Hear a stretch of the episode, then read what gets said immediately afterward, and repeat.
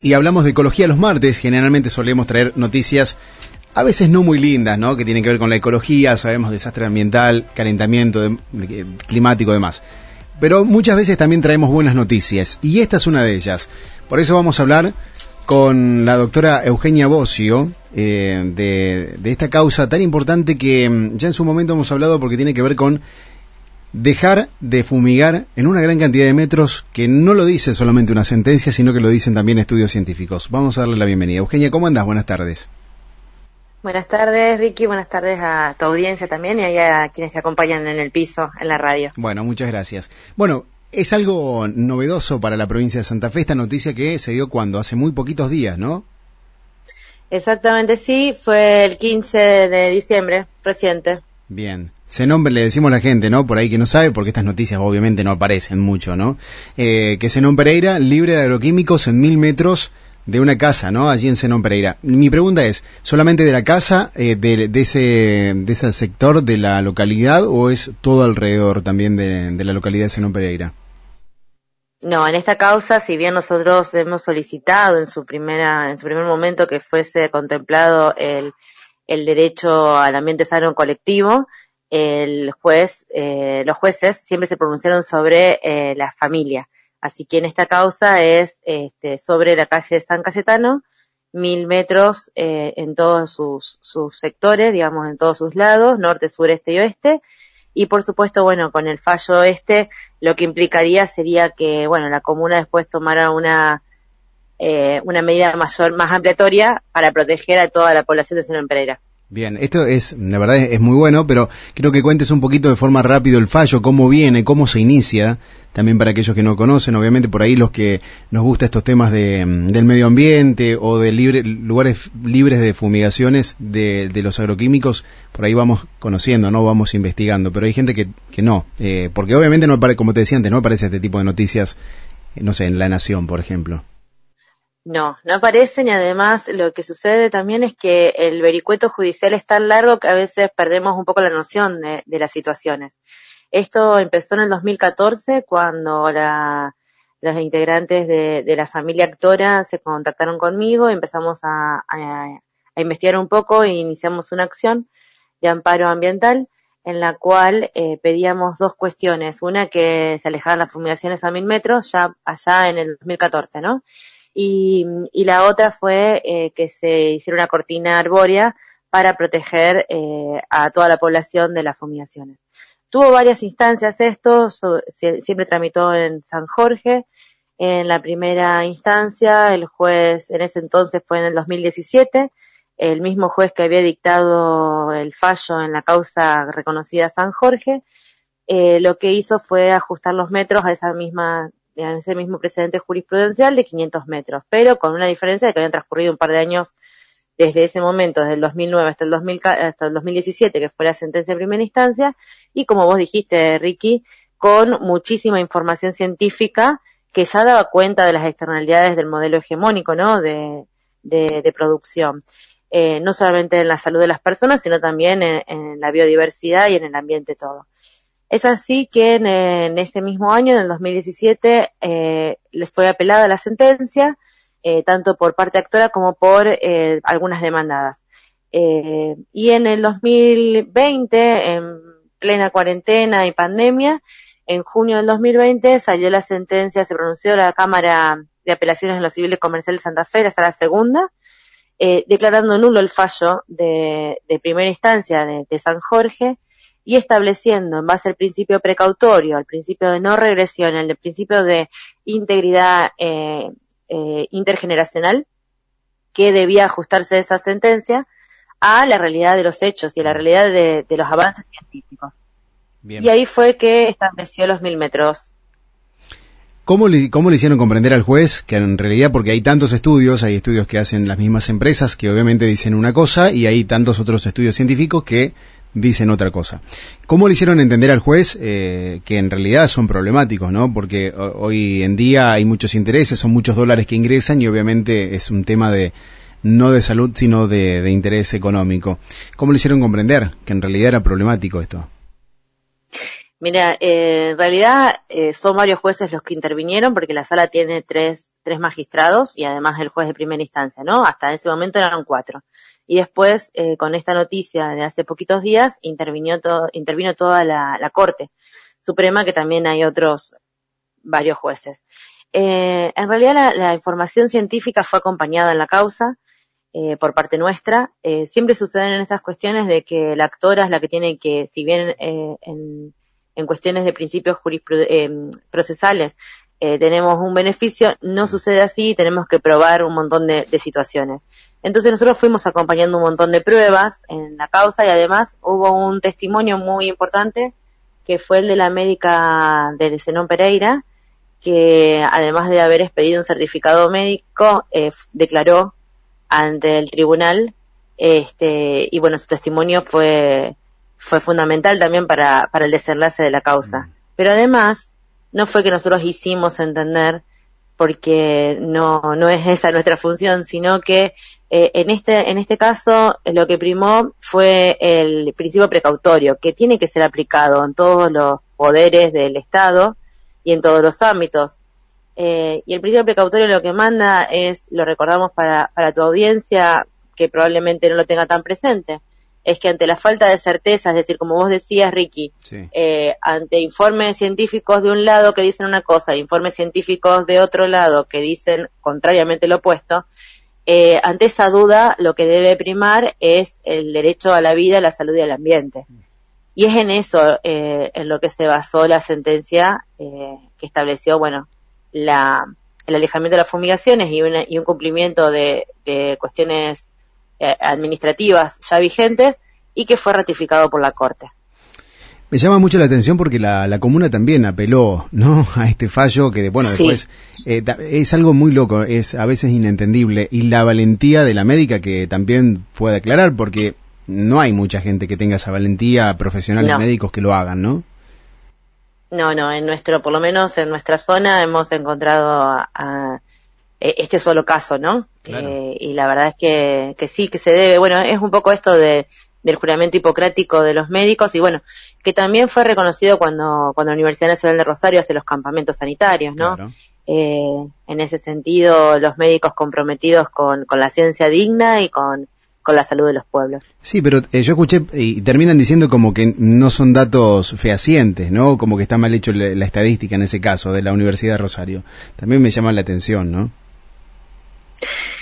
Sí, hay que ver por qué lo dicen y en base a qué lo dicen. El- el- la- la- los campamentos sanitarios fueron presentados, eh, eh, son estudios que se han llevado internacionalmente eh, en estudios y se han basado en informes científicos también de, de- en forma internacional. Claro. O sea que bueno, Inclusive en No el hay mucha- también, ¿no? No fue Berseñez y fue a, a Holanda a presentar también estos, exactamente. estos sí, estudios, sí, ¿no? Sí, en- los mismos que se hicieron aquí en María. Juana, por ejemplo.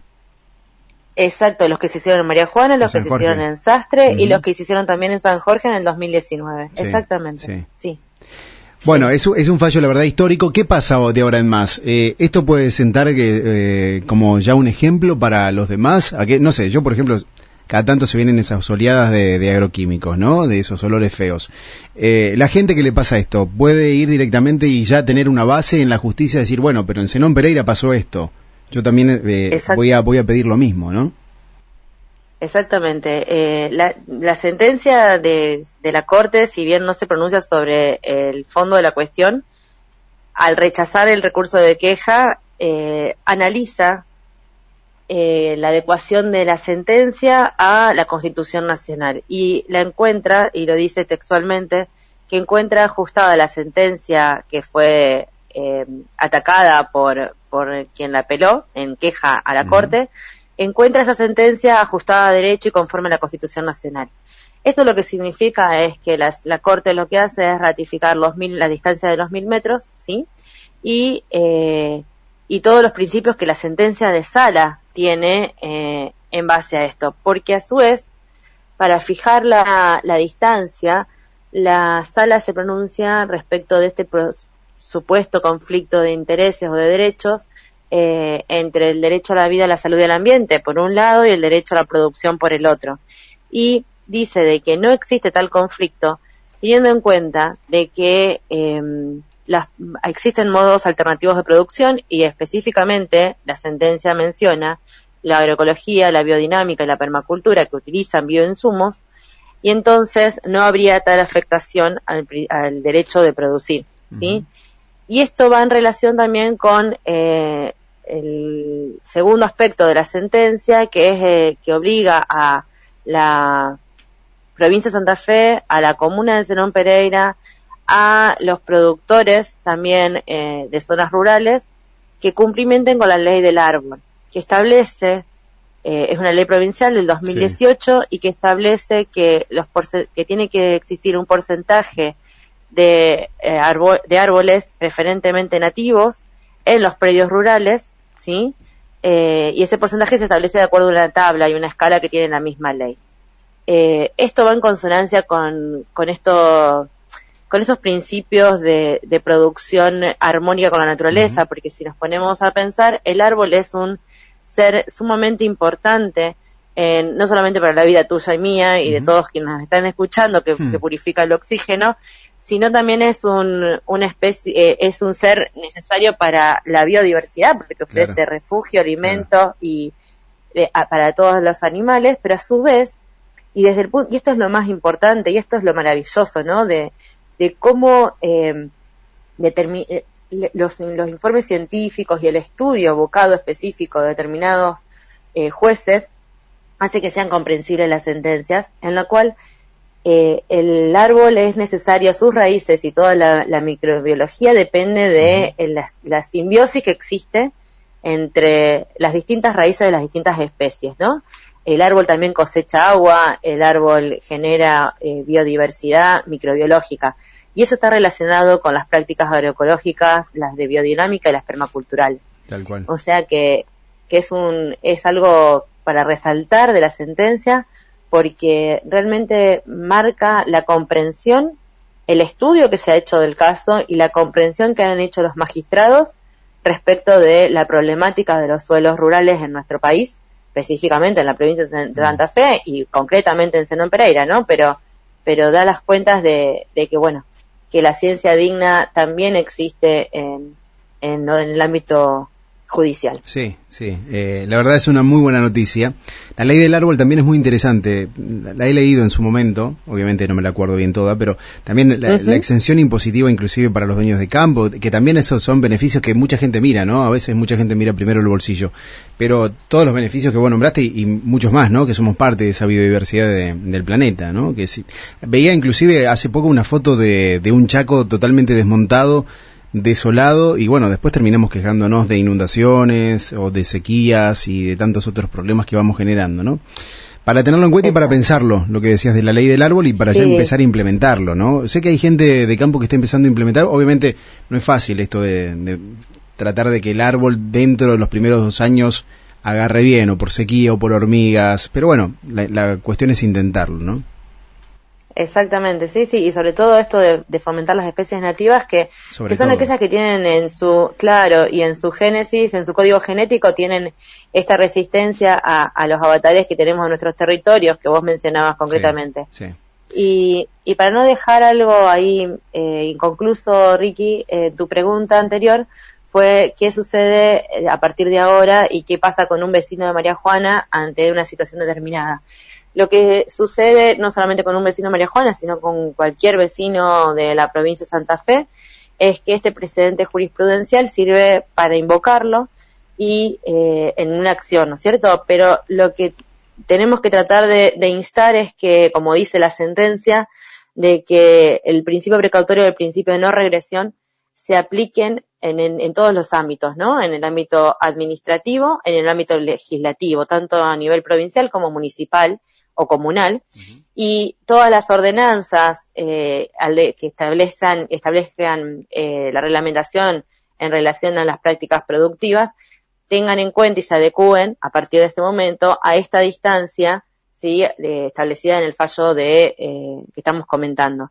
Em, es algo importante también porque la sentencia lo menciona, ¿no? es, es objetivamente injusto ya que nosotros estemos regidos por una ley provincial que es de la década del 90 mm. y que a, partir de, varias reformas, intentos que se quisieron dar, no pudo suceder y esa eh, demora legislativa es objetivamente injusta y no solamente objetivamente injusta para la gente de Zenón Pereira que, se, que recurrió a la justicia, sino para cualquier ciudadano y ciudadana de la provincia de Santa Fe que peticione ante sus autoridades y que no lleven adelante las modificaciones de las normas y que vayan, terminen yendo a un tribunal, ¿no es cierto? Así que es un precedente jurisprudencial sumamente importante porque es la primera vez que tenemos, llegamos a esta instancia en estas temáticas. Eh, y bueno, y que sienta esto, ¿no? Eh, una, una línea, un camino a seguir en pos de la soberanía alimentaria, del ambiente, del buen vivir eh, y ojalá que traiga un poco de paz en, todas nuestras comunidades que, lo estamos necesitando, ¿no? Eh, en este sentido. Tal cual. Eugenia, te agradezco tu tiempo, agradezco porque hayas traído esta noticia también a compartirla con la gente, con el aire y, mm, obviamente también predispuestos para más adelante, ¿no? Cuando haya alguna información también similar o, de la que también te encargues.